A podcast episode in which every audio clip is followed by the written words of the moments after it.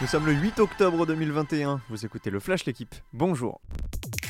La possession est belge, la victoire reste française. Après le mondial, les Bleus ont encore dominé les Diables Rouges hier en demi-finale d'une compétition officielle. Et comme il y a trois ans, la Belgique repart avec des regrets, car à la mi-temps, l'affaire semblait entendue.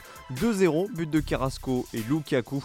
C'était sans compter sur la remontada de l'équipe de France, Benzema, Bappé sur penalty, puis Théo Hernandez en fin de match offre la victoire aux Bleus, 3-2 direction la finale de la Ligue des Nations. Ce sera dimanche soir face à l'Espagne. La polémique Andy Delors affole l'Algérie. Le sélectionneur des champions d'Afrique, Jamel Belmadi, n'a pas épargné l'attaquant niçois hier en conférence de presse. En cause la volonté de Delors de prendre du recul avec la sélection pendant au moins un an.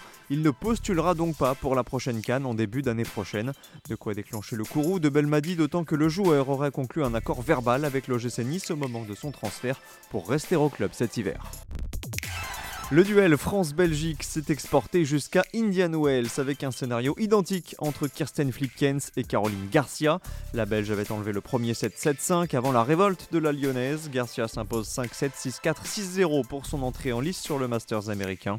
Au prochain tour, c'est une tête de série qui se dresse sur sa route. Cory 19e mondial. Enfin, l'autre française engagée hier, Elsa Jacquemot, est déjà éliminée.